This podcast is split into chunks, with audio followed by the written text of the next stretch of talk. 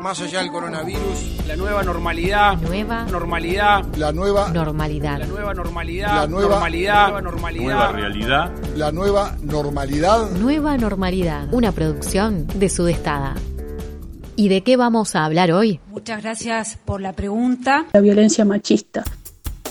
En las últimas horas y en un periodo muy breve se registraron hechos brutales de violencia basada en género. Como un efecto colateral. En Rocha, un hombre mató con una escopeta a sus hijos de 8 y 10 años y luego se quitó la vida. Lamentablemente. Una tentativa de femicidio en Sarandí G. Un hombre de 70 años le disparó a su pareja y luego se suicidó. Lamentablemente. Un femicidio en Tacuarembó. Un hombre de 45 años asesinó de un balazo a su madre de 79. Este confinamiento, este aislamiento. Una tentativa de femicidio en Las Piedras. como consecuencia ese tipo de, de acciones. En Montevideo, un hombre tiró a su pareja del séptimo piso de un edificio y luego se suicidó. Aislamiento total. Confinamiento en los hogares. Lamentablemente la vida no se nos va solo de una manera.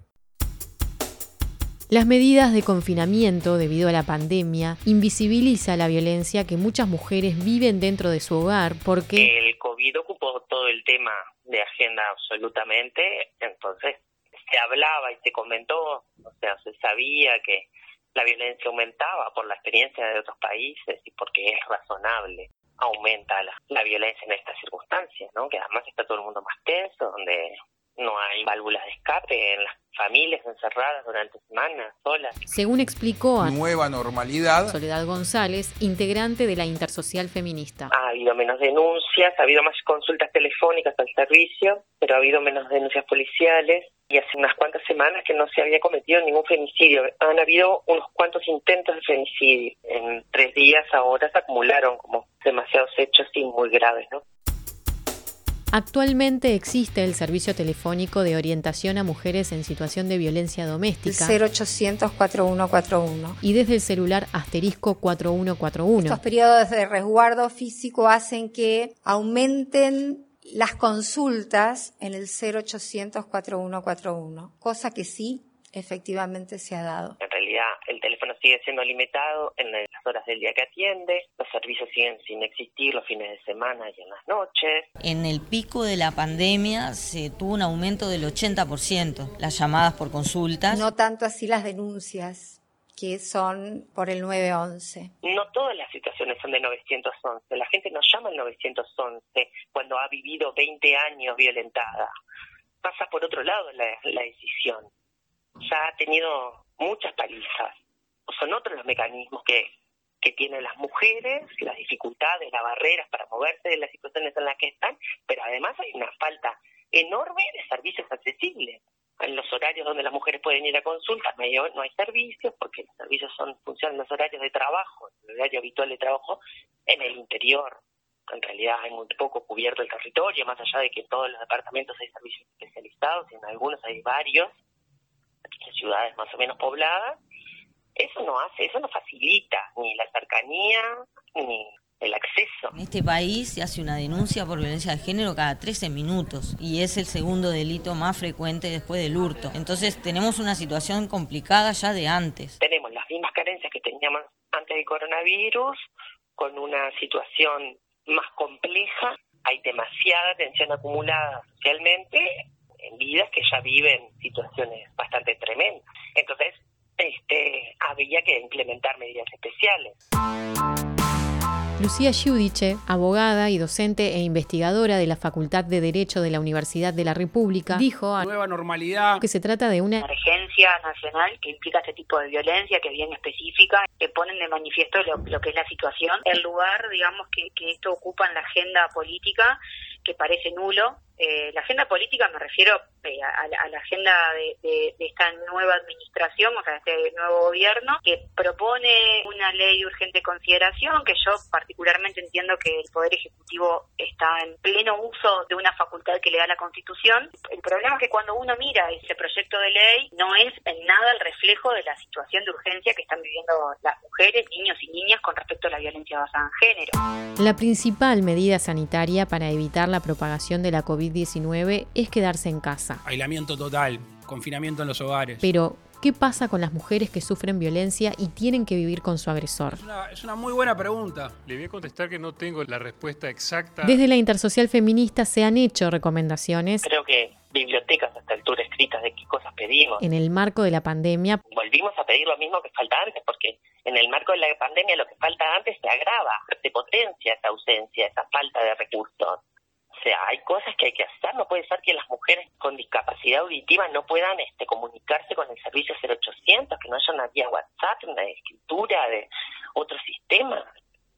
Tienen que pedir para algunos servicios que van a avisar que van a ir, entonces les adjudican en ese momento una intérprete de señas. Bueno, eso no acerca a las mujeres a. La importancia que el gobierno le dará a las políticas de género se verán reflejadas en el presupuesto nacional, según Giudice. Recién ahí creo que vamos a ver cuál es la importancia que el gobierno le da a las medidas más que nada de prevención y no tanto de represión, porque la represión llega una vez que el daño está hecho y no sirve para prevenirlo. Entonces, la prevención y las políticas públicas vinculadas con, con violencia eh, y sobre todo con violencia basada en género, que es un tema de seguridad, que siendo coherente, digamos, con el discurso de la importancia de trabajar en seguridad, esto debería ser un punto a trabajar, sin duda, por parte del gobierno. Si, si son coherentes, digamos, con ese discurso, eh, debería haberse reflejado en el presupuesto, básicamente porque cualquier política pública reclama dinero, gastos para poder hacerlo.